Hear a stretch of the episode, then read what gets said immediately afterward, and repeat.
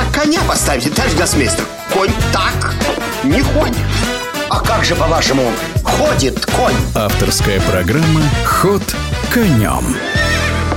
О самых интересных событиях в мире шахмат расскажет шахматный журналист, вице-президент Федерации шахмат Московской области, гроссмейстер Сергей Макарычев. Более чем трехнедельная пауза, которая отделила сетевой супертурнир Magnus Carlsen Invitational от второго круга претендентского форума, была заполнена довольно ярким скандалом. Дело в том, что в эти дни прошел студенческий сетевой чемпионат мира под эгидой Международной шахматной федерации. Победительница этого турнира Юлия Осьмак после того, как она уверенно выиграла финальный турнир с результатом 4,5 очка из 5 возможных, была дисквалифицирована по подозрению по обвинению в читерстве. То есть в том, что она якобы использовала нелегальную компьютерную помощь во время игры. Подобного рода решений в шахматном мире происходит в последнее время довольно много, хотя касаются они обычно простых смертных. Дело в том, что почти все подобного рода вердикты выносятся на основании решений так называемой FPP. Это компьютерная суперпрограмма, которая анализирует все сыгранные партии и на основании неведомых нам критериев выносят свои решения. Перед началом турнира все участники подписывают обязательство не обращаться ни в какие суды для того, чтобы оспорить подобные компьютерные решения.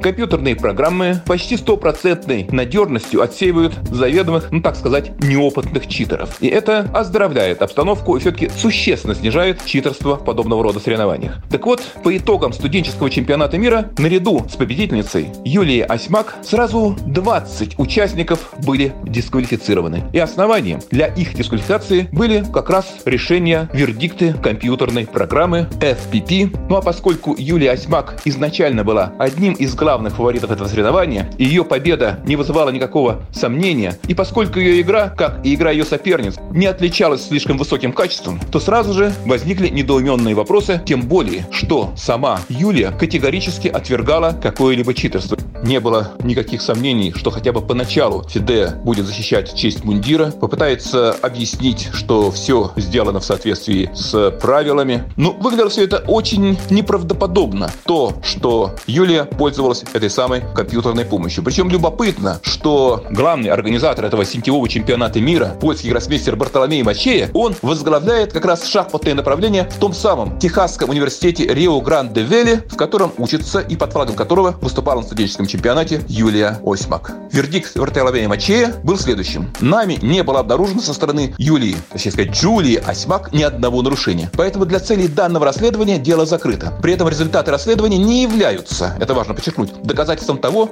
что неправомерного поведения не происходило в принципе. Но абсолютно то же самое, что и в отношении Юлии Осьмак, можно сказать и о каждом из более чем тысячи студентов, принимавших участие в первом онлайн-чемпионате мира ФИДЕ, против которых, то есть этих студентов, также нет никаких доказательств. Ну, все это поставило под сомнение дальнейшее использование дистанционной игры в серьезных официальных соревнованиях, от итогов которого что-то зависит. И вот, поскольку в русскоязычном шахматном мире поднялся такой шум и гвалт, целый ряд гроссмейстеров заявили, что мы отказываемся от игры подобного рода дистанционных соревнованиях, поскольку рискуем с одной стороны нарваться на читера, а с другой стороны вот эта компьютерная программа может вдруг вынести свой вердикт и назвать нас мошенниками, коими мы не являемся. Ну, собственно, выход из этого положения, возможно, и существует. Использование так называемого гибрида, когда шахматисты того или иного отдаленного региона приходят в свой шахматный клуб, садятся за компьютеры и сражаются с такими же шахматистами, которые находятся от них за тысячи километров и также сидят в своем шахматном клубе под наблюдением арбитров. И в этом случае, надеемся, развитие шахмат дистанционных вполне возможно. О последних событиях шахматного мира рассказывал гроссмейстер Сергей Макарычев.